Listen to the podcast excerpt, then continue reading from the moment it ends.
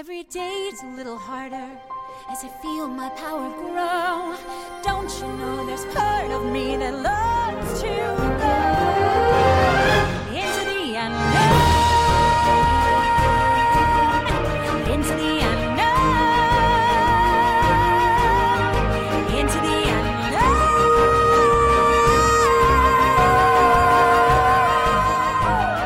归来语想说就说 啊、欢迎大家来到新一期的一车烂话节目，我是烂木头。我是车厘子，哎呀，盼星星盼月亮，总算盼到了十一月份。对，十一月份是一个非常重要的日子啊，我们离圣诞节只这个有一个月的光景了。我我们已经十一月份快过完了，已经马上要进入十二月份了，嗯好吧？对，但是我们一直在等一部电影呀，你知道吧？就是自从就是四五年前我们看了这部电影之后，就很多大朋友小朋友都在等这部电影，它它现在终于在一个很适合它的季节终于上映了。没有没有，好像就是好像是你比较激动，我还行。啊？是吗？啊，好吧。不是你一直在说要去看某些属性要暴露出来了。嗯，对对，大概大概从两两两个多星期前，我就一直在跟车厘子说，哎呦，Frozen Two 要上来，我们要录期节目，嗯但是。呃，车厘子老师好像对这部电影其实冒。关注度比较一般，对，对可能可能你比较成熟，就毕竟你是一个已已已婚妇女，没有啦然后我还对这种对吧童话世界有点梦想。没有，我就可能第一部的时候就看完就不是特别有印象吧，虽然那个时候好像大家都蛮有印象的。对对，所以这是这是一期那个，因为因为我对《冰雪奇缘》有特别的一些情节啊，所以硬是托了车厘子老师来陪我录的这样的一期节目。看完这部电影之后的第一时间，我也是联系到了车厘子老师，嗯，然后车厘子老师呃跟我说我没有看懂，对对，我觉得那时候非常非常的惊讶。嗯，可能也是因为我你看到看到半当中睡着了一小会儿，所以这个剧情有点连不上了。然后第一时间找你梳理了一下这个剧情。对，对，然后你你知道，本来其实我是想找你来取一些经，因为对于我来说，我也没有看懂，但我不知道是因为我没有没有中文字幕的关系，有点逻辑上有点接不上，还是怎嗯么样？我也觉得我没有看懂，我很想找你来问一下，哎，呃，车子老师啊，为为什么会这样？为什么会那样？为什么是这么一个结局啊？我真的有点摸摸不着头脑。但是你跟我说我没看懂。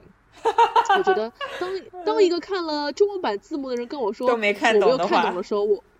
可对，能真的没我相信那看懂肯定不。是我的英语听力有问题，那那可能真的是对于我们来说，真的是看不太懂哦，对的。然嗯后我前面就是也也稍微翻了一下最近各大一些呃主流媒体，包括说是一些小众的一些啊、各媒体对于《冰雪奇缘二》的一些评论。那其中就是听了那个咱们反派影评波米老师说，在电影院里面你可以看到很多很多的那个女观众对《冰雪奇缘》还是非常的热情，他们看的，对吧？兴致勃勃，而他们身边的那些男朋友们都已经呼呼睡去。我就想说，车子老所以师我是那你你你是直男吗？对，我是直男，我是直男，我已经呼呼睡去了，没有了，没有了。我我想请请问你你你你旁边的小伙伴，我们的一秋老师他还醒着吗？嗯，他还醒着，他还醒着，他看来还挺津津有味的。没有啦，就对，然后他他看完之后说，感到非常的气愤，就是因为 Elsa 在第一部里面，她被塑造成了一个啊呃性少数派的一个边缘人士，她现在越来越边缘了，边缘到北边去了，感到非常的愤慨。嗯，我就觉得我们，的点都非常不一样。我就觉得那个，呃，我和其他女性观众不太一样的一点是，其他女性观众，呃，就是欢呼的点，我觉得没什么好欢呼的，就是那个 Elsa，有一个变装的那个地方，变身。感对，觉你要知道，像美少就女要变很多朋友身一样的。圈里面的 很多朋友圈里面的这种年轻的妈妈，还有那个或者年纪更小一些的这种，对九九五后、零零后都说啊，美爆了，太美了。但是我就嗯觉得，嗯，因为呃我觉得可能作为一些比较成熟的观众，我们太知道他每一个镜头语言，他每个桥段，他每首歌，他背后制作方他想带来什么样的一个商业效果，我们太明白他为什么要做这样一个东西了。所以我我我觉得我至少我没有办法全情去投入他这样的一个操作。嗯，对我，我觉得没有办法像我看一的时候，我对这个片子感到非常的好奇，完全不知道它要走一个什么样的路数，包括它里面有一些隐喻。但是在二，嗯嗯，完全没有。我我我相信我可能对二失去了一种好奇心。我我觉得还是归根到底还是跟这个剧情有一些 bug 有关系吧，对吧？我觉得一的里面它还是比较好的做到了一个呃既出乎意料又是意料之中的这么一个一个一个情节的设计吧，对吧？有一些突破，但是你仔细一想，这非常合理，也圆得过来。然后冲突点啊什么的都比较好，嗯对，就是前面呃车厘子老师说的，嗯说到了这个冲突点啊，这也是我特别想讲的一点啊，因为我我们做广告行业或者说做媒体行业的人，应该都知道有一个三 B 原则嘛，就是 Beauty、Baby and Beast，就是一个好的一个商业的一个影视作品当中，你一定要有一个美人，以及一个比较偏可爱的搞笑的一个角色，以及一个大反派。那我们可以看一下，在《冰雪奇缘一》当中，我们有美人，对吧？Elsa，我们有雪宝。那我们的反派是谁？我们的反派可以说是 Elsa，她内心对于出柜的一个恐惧啊，不好意思啊，我直接用这个词，她内心对自己，呃，本来该有的这个优势的一种恐惧，怕暴露自己，以及外部有一些又蠢又笨的一些敌人，比如说那个糟老头，还有那个汉斯王子。对，所以你可以看到，为什么姐妹她们要冲破这样的一个困境，是因为她们内部和外部都是有这样的因素迫使他们一定要发生这个故事。但是在《冰雪奇缘二》当中，呃，依然有美人的变身，依然有雪宝，而且雪宝的一个戏份比往年还要啊，比之前还要多。他连蹦带跳的搞了很多自己的呃独角戏，对吧？老多就编剧说不清楚一些事情，他都用演的方式带给了北地人民。但是这种东西多看了，觉得也是蛮疲惫的。但是我没有发现有 Beast 的一个存在。你说如果这个反派是什么什么四大元素，或者说是那几个巨人，我觉得他们完全不比较够抽象我觉去推动，对，比较抽象，难以推动这个故事的发生。甚至我觉得 Elsa 侬跟你侬如果不做戏就不会得戏，对吧？你自己硬要去听到那个歌声，然后要去跟人家搞一段，然后搞得自己家家里面四大元素都没有了，然后又要去踏上了探险的路。其实，在看到前大概四分之一都不到的地方，我就有一个 question mark。哦，你要去探险，你作为女王，你还要自己亲自去探险，就是作为一个君主，难道你不应该啊，坐下来，好好找你的大臣去开个会，来想一想啊，我们到底有些什么样的一些呃应急的一些措施？到底我应该派多少军队跟我一块儿去探险？么，他就是自己单枪匹马，他骑个马他就要上了。所以我会觉得，因为这是动画片啊，有些事儿咱们就不能细琢磨，他琢磨不得。嗯，但还是会很牵强，你就能够感觉得出，他就是为了要让他去北地冒险而让他去北地冒险，这个太做作了。嗯嗯，对的，这这们是不是让我觉得他三 B 原则没有做到的一点。对而且他他那个本身的阿伦戴尔也没有出现一些致命的危机。如果说是出现了一些致命的危机的话，我觉得你出去冒险寻根，然后通过寻根的过程中，呃，又把本国的危机解除了，我觉得这个这样子设定会不会更加合理一点呢？就至少，你这个就是主要他那个矛盾点不够 strong。啊，对的，比如说我今天阿伦戴尔，我真的是啊，真的要死了，或者有一个呃什么很强有力的一个这种天气自然灾害，或者说是有那种像嗯巨人一样的野兽，就硬要来毁掉阿伦戴尔，那可能给你个呆呆了哦，你如果什么一个礼拜不回来就要就要就要亡国啦。那我觉得我可以理解，你作为一个女王，然后还有公主，你们嗯，全都去进行一个冒险。那我真的不知道啊，这个编剧啊，你有没有看过我们莎士比亚的这个《王子复仇记》啊？啊，你这种故事啊如果发生在哈姆雷特的这个世界里面啊，你的叔叔早就篡位了，你回来这个王国还是你的啦，你一家老小，对吧？我觉得啊至少我们应该遵循。至少应该遵循我们对吧？现代社会的一个这种一个大公司里面的一个出差原则，当一个头头出差的时候，要留另外一个头头在家里面吧，对吧？不然民众啊要造反吧。对，天哪，我觉得就是还是我前面说的，因为它是个童话故事，咱们不能细琢磨，细琢磨这个事儿没就没底了。我觉得即使是个童话故事，它整个设定也有点太理想主义了，就它非常理想主义，就是说你们皇室里面，皇室里面就你们这样这两个女的，你们两这两个女的全都走了，对吧？而且等你们回来，这个王国还一点什么事情都没有，那我会觉得你们这个冒险也没有什么旅行的意义，没有冒险的代价。我觉得所有的故事都非常牵强，你就能感觉得到，当他的一取得了一个巨大的成功之后，你没有办法，你就顺应民意，一定要推出一个二，但是你的剧本打磨又很不够，因为《冰雪奇缘一》我记得应该是二零一四年上的上映的，嗯，对的，那过去的五年的时间，你想你想一下，这部电影它只有五年的一个制作周期，五年的制作周期非常的短，非常的短。我甚至可以有理由怀疑，他他的整个剧本的这个打打打磨这个过程，应该是非常非常仓促的，对，所以也就难免会让我们觉得非常的看不懂，嗯，然后其他的一些其他的一些续集啊，我们如果进行一个对比的话，会发现，在《冰雪奇缘二》身上有很强烈的一个。短板就不知道那个车厘子老师之前有没有去看我们的，也是啊，今年皮克斯的一部可以说是奥斯卡最佳动画的一个强有力的竞争者，我们的《玩具总动员四》。玩具总动员四我看的呀，我觉得还挺好看的。对，觉得。对《玩具总动员四》在刚刚结束放映之后，大家都说它能不能拿到明年的最佳奥斯卡动画片还很难讲，因为《冰雪奇缘二》还没有出来。但是《冰雪奇缘二》一出来之后，我们都确定它的位置应该是稳了，因为同样是一部典型的啊续集动画电影，它也是遵循了这个第一部我是谁，第二部我从哪儿来，三我要去哪儿，但是人家的故事就变得非常非常的。巧妙，胡迪从我知道我是谁，我是个玩具，我不是真正的牛仔之后，他知道了，哦，原来我是来自于一个呃牛仔系列的一个玩具的一个套装。那套装的小伙伴要我回去，但是我不想回到那个套装里面去，我不想做一个古董玩偶，我想要继续生活往前看，一直到他第三部，他去了邦尼家，到他第四部，他离开的一个所谓家的一个概念，去到了更广阔的世界去进行一个冒险。就是你会发现蝴蝶的一个成长路径就非常非常清楚。但是我们再回过头来看这个 Elsa，我觉得 Elsa 她是一个题眼一样的一个人物。他在第二部里面，他也回望过去，我是谁？但是我发现我看完之后，我依然不知道他是谁。哈哈哈！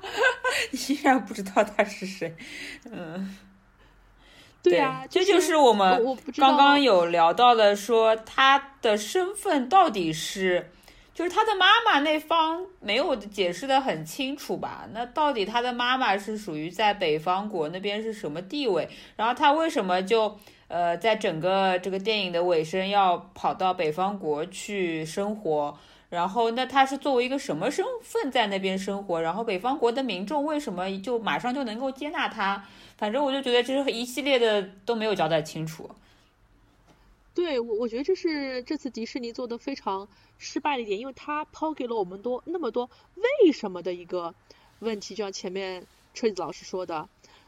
我会觉得你不应该把这些问题丢给咱们观众，观众看完之后应该会那种哦，我明白了，哦，哎呦，原来如此，他应该是可以和第一部就是呃息息相相扣，扣的非常的。完完美，但是他现在让我们在这里纠结这些个问题，找这些个漏洞，这不是一一个合格的好莱坞动画应该带给我们的一个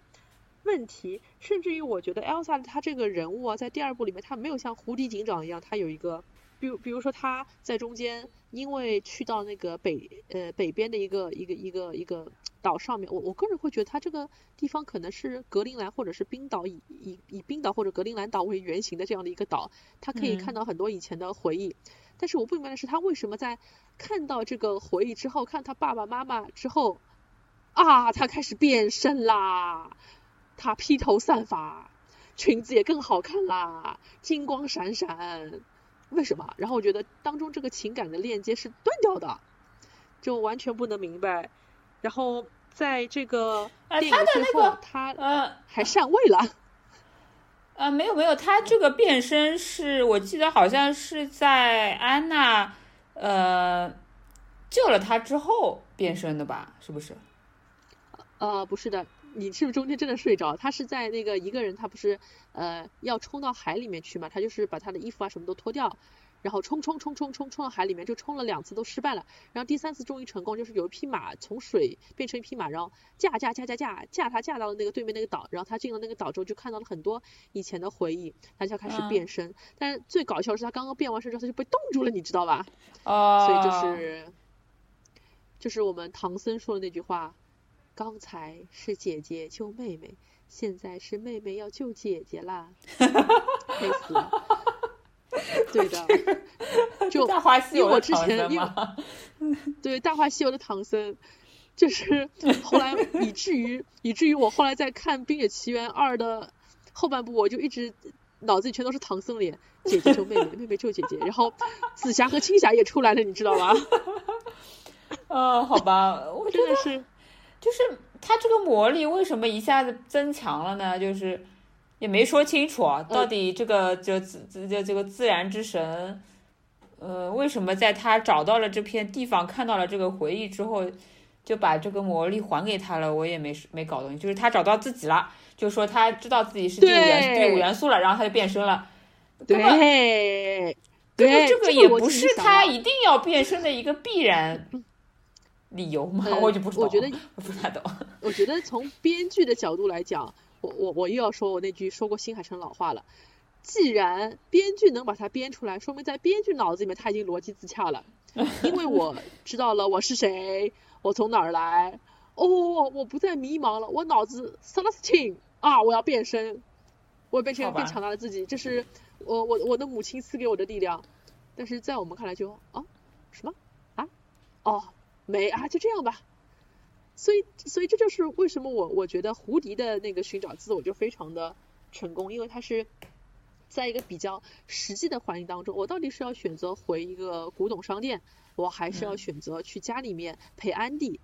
这是一个非常实际的一个选择。但是在《冰雪奇缘二》这个故事里面，它非常的就像你前面说，它太抽象了，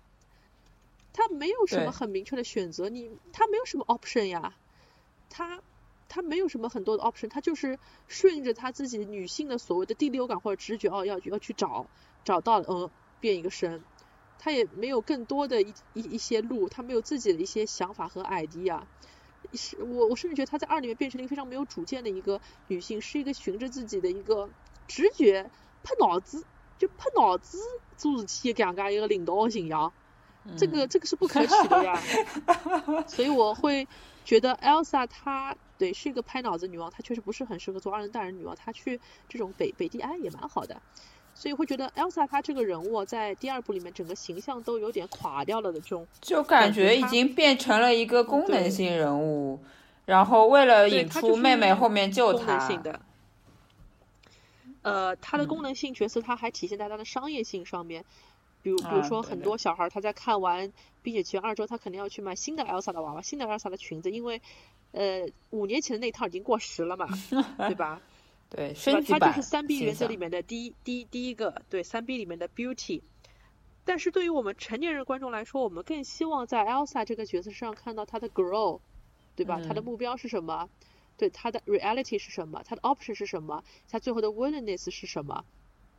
就整个人物让我非常的。失望哦，因为我没有看到她除了作为阿伦戴尔的女王之外，她有她这样的一个什么政治任务在身。那她作为她自己，她的梦想是什么？她到底要什么东西？这是我觉得这个角色开始变得面目模糊的一个一个原因啊。对的，以及她最后为什么要留在北地呢？我我没有看懂哎，车厘子老师，你你帮我理解一下，她为什么要留在北地啊？就是这这也是我最初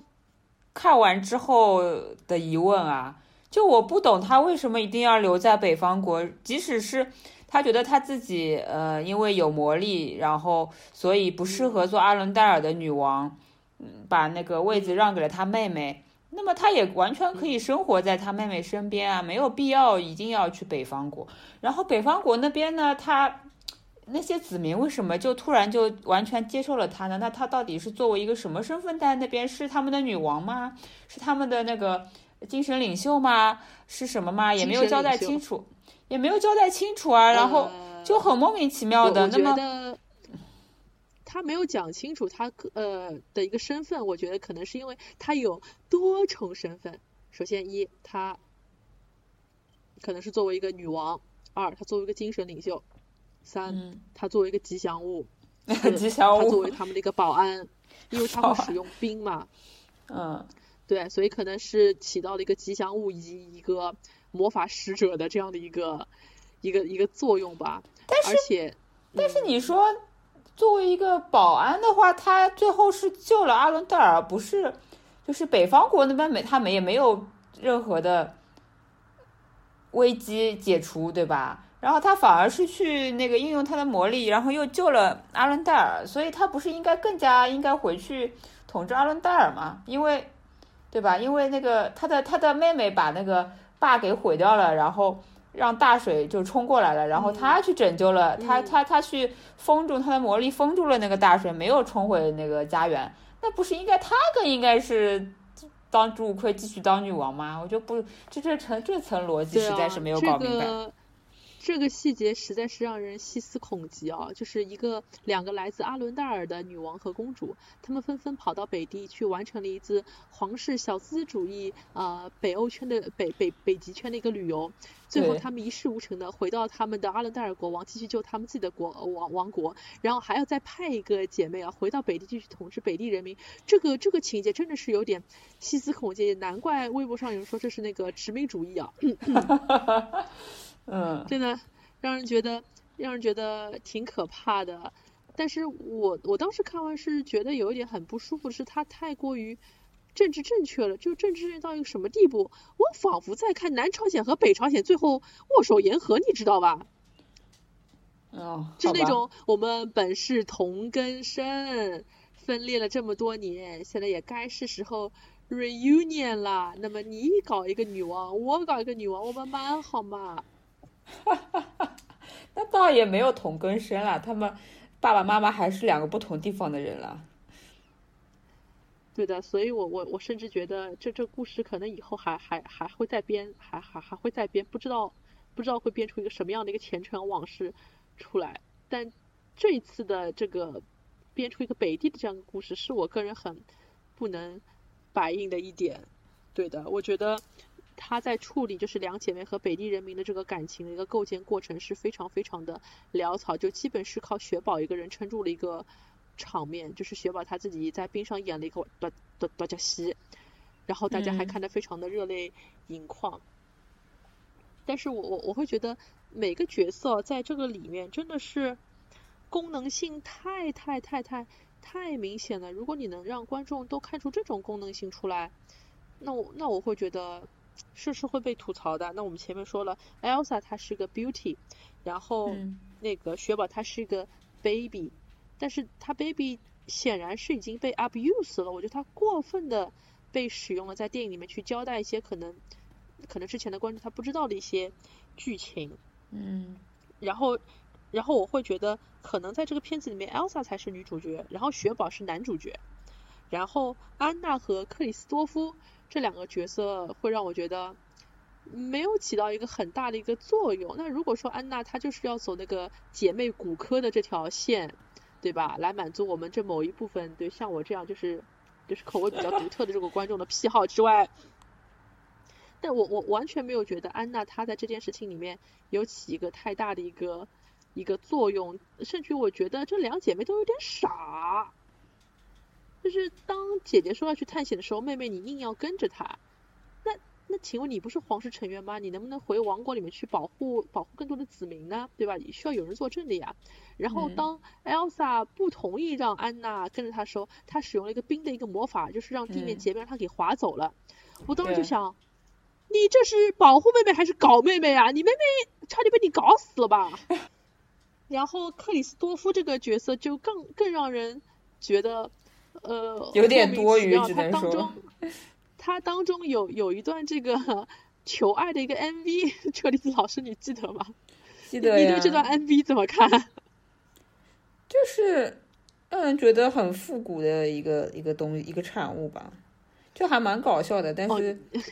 就感觉真的是复古，是复古呀，就就你那所那种，所以你你觉得它里面一些什么所谓的五毛钱五毛钱特效是就是迪士尼特意制作出来博大家一笑的一个一个特意的一个设计是吧？哦，挺那肯定是。我肤浅了。我当时看的都有点坐不住了，我想什么八九十年代的 MV 风格啊，太 太可怕了！搞笑什么 什么后面给他一个很大的一个森林的一个景深，然后前面贴了一个他的大头的一个一个贴图，然后在那里深情的献唱，我要看吐了。因为我觉得他这个 MV 其实，呃，做的还是蛮好的。呃，广大那个歌手以后可以走复古路线的，可以借借鉴借鉴一下，真的呀蛮好谁要玩的。借鉴啦？谁要借鉴 啦？我觉得就是他那个什么很多和声嘛，然后你就一人就是一个和声，你就搞一个人脸出来，然后吓吓观众，这样一圈过来 就蛮好玩的，天呐！那可以借鉴的但是。你你对这个，但是你对这个人物他本身在《冰雪奇缘二》里面的一个一个表现，你你你怎么看呢？我就觉得挺多余的，他有点弱鸡，然后感觉是，就感觉是雪宝二号，也是一个呃搞笑气氛的一个剧，因为他没有帮到那个安娜或者 Elsa 什么忙，对吧？只是出来烘托气氛。二，对呀、就 是挺明显的吧。然后说什么什么求婚一直没求上什么，然后最后来求个婚，就感觉就是纯的调节气氛。我觉得跟跟这个两个姐妹的关系非常薄弱，也没有呃，比如说跟跟安娜一起什么克服一些困难呀，或者说在关键时刻救一下安娜什么的都没有。没有没有这样的剧情，所以我觉得她就是一个雪宝二号。对，所以你你有没有觉得，其实整个《冰雪奇缘二》啊，只要雪宝和 Elsa 两个角色就够了，就可以完成他这次这个大的突破了。对，就其他的角色，他们都是在整部片子里面没有对主线剧情构成很大的一个影响，反而是编剧为了平衡这个剧情，给他们去塞了一些这样比较小的这种来调节气氛的一个片段，但是也也并没有让我觉得特别的精彩。那也有可能是在一当中。呃，这个石路男的角色他已经得到最大的一个发挥，他对吧？让安娜公主明白了，并不是所有骑白马的都是王子，而有可能你各种做不丧了。但 这个这个词不是很好。嗯，就是也可能是一个没有任何身份地位，内心险恶的人，对对，就骑骑白马可能是内心险恶的人，但是可能是没有什么身份地位的人，哎，他反而是你的真爱呢。我觉得其实这个倒是可以给我们广大这种小女孩儿、小女孩儿观众就是上了上了一课吧，就是就是嗯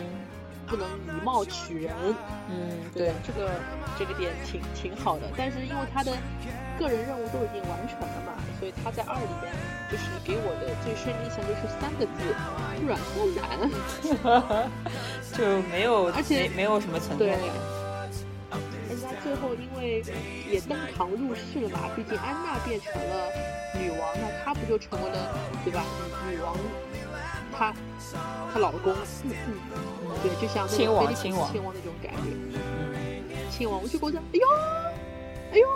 以前都是人家什么灰姑娘参加了个舞会，留了个鞋子，哎，登堂入室，现在哎，有男人登堂入室了，哎，这个感觉哎，蛮蛮微妙的啊，蛮蛮微妙，蛮微妙的，嗯，哦，是吗？其实也有的呀觉，得呢？是一个吸血鬼的，就是各种那个呃恐怖的什么哦事物的一家，然后那个女女孩子也是哎精灵旅社，然后那个其中那个男男主角是一个正常的人类人类的男男生，然后闯不小心闯进了这个他们家嘛的的精灵旅社嘛，等于是一个旅社嘛，然后呃跟那个女主相爱了，这个也是差不多也是登堂入室吧，我觉得。哦，那精灵旅社我我也很喜欢，不好意思，听众朋友我们聊偏了，但精灵旅社里面我比较喜欢就是他爹，啊，对他爹对对对对，太可爱了他爹太可爱了，嗯，对，所以精灵旅社我看的其实主要不是爱情，主要看的是那个就是呃，我老丈人是怎么 搞我，我老丈人是怎么嫌弃我。哎，你你你你你你别说我，我觉得如果阿伦戴尔那个王国里面能有一个类似于这种老丈人或者老管家或者老嬷嬷哎这种角色，说不定会比较生生生气勃勃一点啊。对的，我我会觉得，也觉得，因为两个、嗯两个公主她们其实还是年轻人嘛，可能也就嗯十八九岁这种感觉。我觉得她们城堡里面应该有那种类似于就是维多利亚女王身边有那种就是墨尔本爵士那种感觉。嗯嗯，对对，就是你要弄个人来辅辅佐一下他们呀，不然搿两个年纪轻的人，我晓得个行太空洞。了。就你即使是像王呃《王子复仇记》那种，你有一个什么父亲父亲的弟弟啊，这种之类的，想要夺位啊什么的，我觉得也挺好。可能当时第一部的时候就没有这种铺垫，所以现在再去加就觉得有点奇怪。对的，非常奇怪。所以二他是一个不应该被生出来的小人。哦，我不应该被生出来。那你可以在北方国那边挖一条线的呀，也完全是可以的呀，对不啦？只要你想挖，你当然可以可以挖，但是也是比较担心啊，因为我觉得这次二好像是口碑有一点坏掉了，所以我不知道，嗯，车厘子老师，你觉得会有《冰雪奇缘三》吗？应该还是会有的吧，因为它真的？在这个呃主题这个题材里面是这个《冰雪奇缘》这个这个这个主题的东西，我觉得它这个 IP 还是蛮有价值的。就因为以前的那些公主呀、什么王子的、什么灰姑娘的都拍了都看烂了，所以他不是最近自己在搬自己的老 IP 拍成真人版吗？对啊对啊，所以现在都走真人版，所以动画领域那它这个 IP 还是蛮有原创性的嘛，所以还是值得去开发一些呃更多的续集。嗯，肯定呀，哎，你说《冰雪奇缘》哪天会拍真人版电影吗？会吧？他这个也不是不能拍吧？我觉得。呃我就想拍都能拍，就是当他可能再过十几年吧，就有一天黔驴技穷的时候，就让他们翻拍自己的《狮子王》一样哦，嗯，对吧对呀、对呀、是的。也是有可能的，也是有可能的。那嗯如果说我们假设他有《冰雪奇缘三》，你觉得《冰雪奇缘三》应该是什么样的剧情呢？《冰雪奇缘三》啊，让我畅想一下，对吧啦？我觉得那对啊，你创想一下，这个肯定是要有冲突的吧？我没有冲突就是会挺难看的，嗯。就像就像就像《玩具总动员四》，呃，一开始觉得说，哎，三好像已经拍到头了，没想到四还是能够拍出来，然后拍的还不错。对，他肯定是要有进我要去哪儿。呃，继续有一一个比较大的矛盾点，比如说什么什么，嗯、那个阿伦戴尔那边怎么样？呃，他们比如说几年轻的一对夫妻结婚了之后，是不是会有小孩儿，对吧？这个小孩儿是不是呃会被某些险恶用心的人利用？或者说是他这个呃魔法世界是不是还会有其他的势力出现？然后北方王国的人民群众会不会遭遇其他的危机，对吧？这个反正都可以编，但是呢，我就希望下一步的冲突能够激烈一点，不要搞得这么抽象了。嗯，然后我我我突然我突然想说，你你还记不记得，当那个二快要上映前吧，可能前一年还是半年的时候，就是微博上就是有一个热搜说，在二里面 Elsa 会有个女朋友，你还记得吗？我不知道，我没看到过这个这个热搜。哦，当当时是说，就是他会在二里面新加一个女性角色，然后对，但是后来我看了二之后，我我我觉得那个女性角可能就是在那个北边部落里面跟他一起烤火、一起说话的一个一个一个女孩吧，但也不算是什么真正的女朋友，所以就就觉得有时候好像官方会放一些烟雾弹出来，就让人觉得很很很很讨厌，所以嗯对于我来说，我看二我是为了去去磕这对那个姐妹骨科。大家应该知道什么是骨科啊，那我们不多做解释了。那我觉得，然后在我觉得迪士尼不会做这种事情的呀。他那可能是无良媒体做的宣传迪，士尼这么一个，对吧？新正美的公司，嗯，这他不会真的去，呃，向那个少数人群靠拢的，他还是一个走主流的那么一个路线的那么一个公司呀。他不可能，他可能在有某些地方，比如说有那个有黑人角色，对他可能打一些擦边球，但他不会，嗯，他肯定是朝着那种女性要独立、女性要怎么样，但他不会真的做说是呃搞给你搞一个什么什么同性的那个之类的出来，他不会打这种擦边球的，因为毕竟他还是面对的就是全美的或者说全球的主流观众嘛，对吧？嗯。哦，其实我我在看那个二的时候，我差点以为，因为他不是一直在听到那个歌声吗？就是那个啊啊啊！我我我就一直以为这个歌声可能它是真的来自一个一个真实就实体存在的一个精灵，嗯，就是那个精灵可能是一个新的一个角色，就就像那个《玩具总动员》里面，它二里面会出现那个女牛仔，嗯，女牛仔的一个角色。我就一一直以为那个那个精灵会是一个真的一个实体，还以为是一个什么引导他，是一个什么海妖之类的唱的唱的歌，对，差不多。但我就觉得，就是发出这个歌声的人，他就一定是一个实体角色，最后会就是引领他们，或者说是加入一些新的一些一些呃 perspective。但是没有想那个人其实就他妈，所以《冰雪奇缘二》当中，我觉得其实还是会缺乏一些。关键性的角色带来一些比较新鲜的感觉，所以第二部为什么没有成功？我觉得没有新的感觉。所以如果他真的会有《冰雪奇缘三》的话，我会希望多出一些新的角色，嗯，那可以帮助这个故事拓宽它的一些世界观，拓宽一些角度。因为如果没有新的新的角色，我觉得靠主角自己去探索，这就像你说的，是件太概念的、太抽象的事情。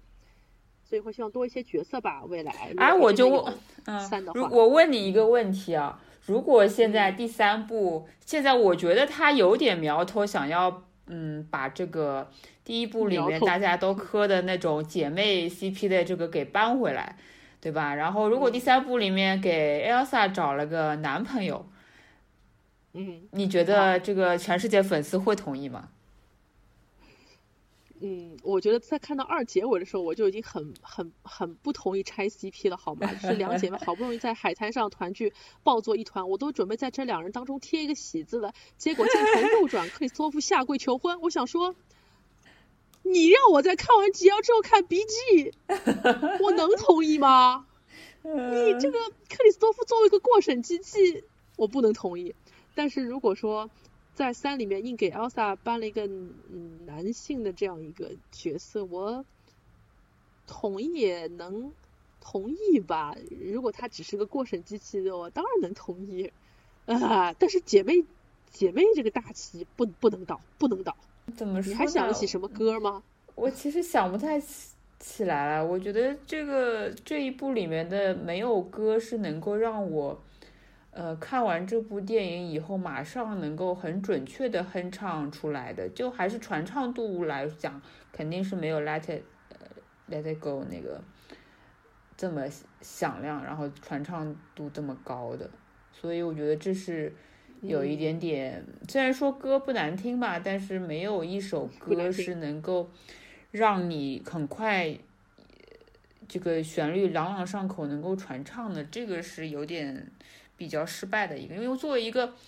作为一个靠着那个一首歌就等于说也不能说是歌舞剧吧，但是这个电影的一个精华就是它的那个那个那个主题曲嘛，所以在第二部里面没有延续这个一个它的这个优势，我觉得有点有点有点小可惜。嗯嗯，我觉得为什么我们能那么容易记住《Let It Go》，还是因为它的歌曲是为剧情而服务的。我们一想到 Let It Go 就是那种，哎呀出柜啦，也没有，我觉得没有，就是他这首歌本身旋律蛮蛮蛮朗朗上口，然后他的副歌也是，呃，副歌的旋律也是融会贯通在整首歌里面的嘛，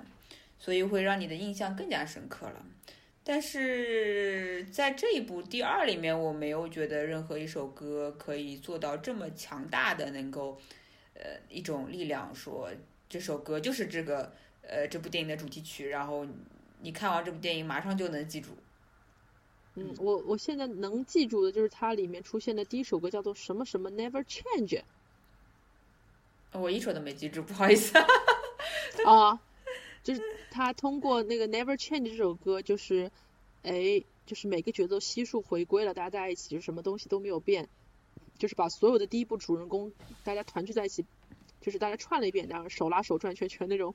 感觉。嗯但是接下去的每一首歌，你都会觉得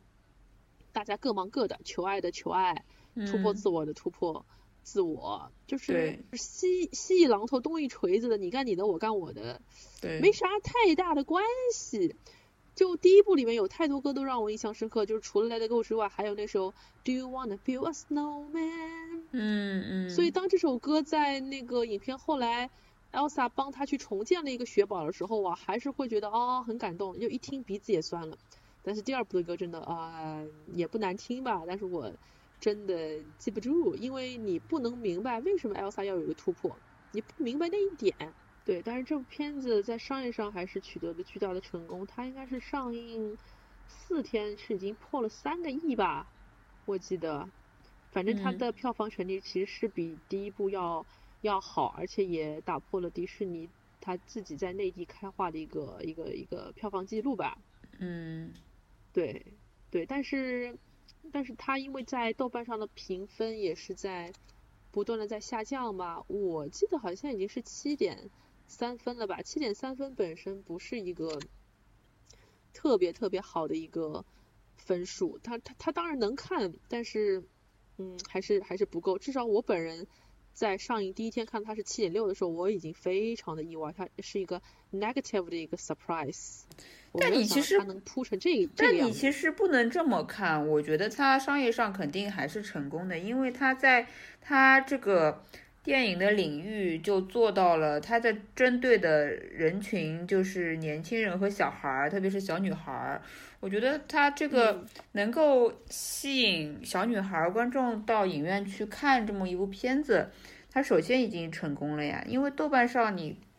打分的人群你要想一想，年人对，都是成年人，肯定不会有那么多感动 都了。成年人，但他只要吸引到那个小女孩儿，她有那件漂亮衣服的变身，她有那个新的发型，然后还有那个华丽的一些特效，她其实就已经赢了，她的票房不会差的。嗯，然后再加上票房不会差的 哈。她的衍生品，我已经看到很多衍生品出来了，嗯，啊，比如说那个？什么我我是和知道麦当劳，麦当劳好像有那个 Elsa 的娃娃，嗯，我是看到有一个但那个娃和娃很丑。看到有一个和某著名这个彩妆彩妆品牌出了一个联名款的那个彩妆，就真的哦这种衍生品做的很多？Elsa 跟安娜的嘛，哦两种嘛，两种风格的嘛。哦，对哦。他们两个人睡觉的时候不卸妆的一缸，因为 Elsa 眼影很深的。哦，对的，我我我真的哎，我我其实很想吐槽说，有必要把这两人分的那么开吗？就呃，Elsa 感觉就是一个白富美，然后还在那边画着厚重的紫色眼影，然后皮肤嘛雪白，头发嘛金黄，然后安娜感觉就是一个很普通的那个平民女子的样子，就就就感觉这个差别有点太多了，感觉不像是两姐妹。呃呃，因为一个来自北地嘛，就是一个长得像爸爸，一个长得像妈妈嘛，好吧，啊，就只能这么解释啦。那人家爸爸好歹是个王子，对吧？嗯，我感觉那个 L 呃安娜的形象让我觉得像 Bella，就是《美女野兽》里面那个 Bella。Bella 在那个乡乡村间的那种比较平民的家庭的小孩儿的感觉，就是蛮乐观的，蛮蛮活泼，但是这个实在是。呃，就打扮什么各方面都是比较比较普通的一个普通人家的女孩子，就没有让我感觉是一个一个贵就是族的这孩公主。子吧，这孩子有点缺心眼儿，你觉得吗？就是做什么事情都风风火火的，也不考虑什么后果，就是爱的来，爱爱来的快，去的也快，没什么脑子。嗯好像不光是外形，性格上跟姐姐也挺不一样的。就哎，嗯你这么一说，我倒觉得安娜不知道从哪儿抱回来的。这个这个有点，嗯呃，其其实我我之前倒一直是在畅想那个三的剧情能不能是这样，就是说，哎，我们发现其实他们根本两个人就不是姐妹啊，嗯只有一个是亲生的，嗯，另一个呢，她是从一个什么什么什么什么地方莫名其妙的被抱回来的一个小孤儿。嗯本来我以为这个情节在二里面就能实现，没想到对他们现在暂时还是亲姐妹。嗯哎，我们发现他们俩不是亲姐妹，那说明什么呢？哎，骨科可以名正言顺啦。说连点，说连点，甚至 是是，我甚至还觉得，其实如果有三的话，可以就是拍一下那个北地的前传嘛，就是可以讲一下他妈跟他爸当时是怎么相遇。因为对对于我来说，这好像似乎也是一个像罗密欧与朱丽叶一样的故事，就是哎，两个来自于不同地方的人相爱了，当中又克服了什么什么样的一些波折，哎，最后北地的少女成了新娘。有点像茜茜公主了呀，我觉得，嗯，就是一个桀骜不驯的少女，是怎么样来到了阿伦戴尔做皇后，嗯，也也挺有意思的。或者他们可以拍成不拍成那种上映版那种影片，他们可以拍成那种什么来着？那种那就类似于 OVA 一样的这种东西，或者说是那种什么 DVD 这种产品之类的东西，可以搞这种外传，还行，嗯，可还行。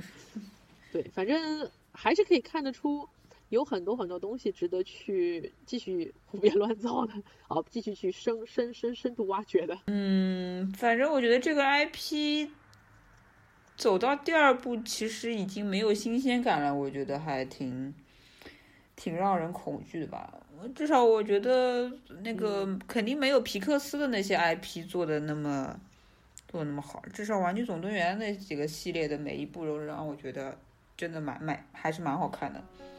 但是这《冰雪奇缘二》让我觉得，嗯，跟前作的，不论是呃故事剧情，还是立意，还是歌曲，都没有让我觉得超越前作。就只有一点能超越前作也就算了，但是三点完全都没有一点能超越前作，这个就是一集一个不是很合格的续集吧。我我甚至都觉得最近本来想找一些这种。影评看的，但是我发现它的讨论度甚至都不够，让人觉得没什么好说的。我看完之后，我看完之后的第一感觉就是，所有关于他的热搜都是，比如说你前面说的 Elsa 的眼影啊，那那些商业上的一些成功，但是它它能不能像第一部一样给我们内心的一个震撼？我觉得没有，就是比较。失望的一点吧，我们今天没有想到聊了那么长的一个时间啊，因为本来我看完电影之后觉得这个电影我只想跟你聊二十分钟，二十分钟我都嫌多，因为我又没有办法做到像吐槽新海诚一样激情如骂，因 为他也没什么点让我激情如骂，就只是惋惜更多吧，遗憾比较多。好的，那我们这期节目就到此结束啦，那我们下期再见啦，拜拜。下期再见，拜拜，拜拜。